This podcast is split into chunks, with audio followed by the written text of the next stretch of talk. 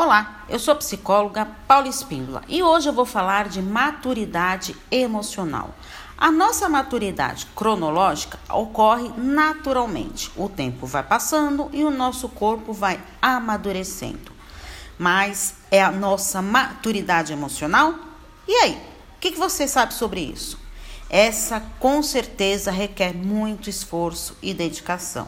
Então, o que é maturidade emocional? É a pessoa encarar a realidade, mesmo que seja dolorosa. Ah, e sabemos como isso acontece. É a capacidade de lidar com as frustrações, ter senso de responsabilidade sobre si mesmo e principalmente entender melhor o seu amor próprio. Mas quando essa maturidade ocorre, quando temos consciência das nossas reações e emoções e, a partir daí, escolher os melhores caminhos para tomar as nossas decisões. Existem sinais dessa maturidade emocional que são fundamentais, como saber e fechar os ciclos, principalmente quando o relacionamento acabou. Deixe-o ir. Lembrar do passado sem sofrimento apenas como uma lembrança.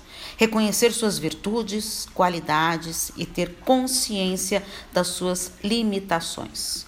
Tolerar as frustrações, não se castigar pelos erros, agir mais e reclamar menos. Ponderar as emoções na tomada de decisões. Exercitar a empatia, não se influenciando com as emoções alheias. Ufa!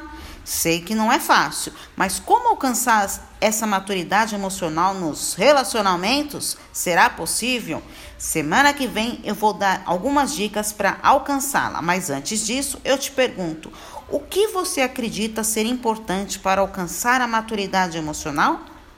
Comente comigo. Um grande abraço. Tchau, tchau.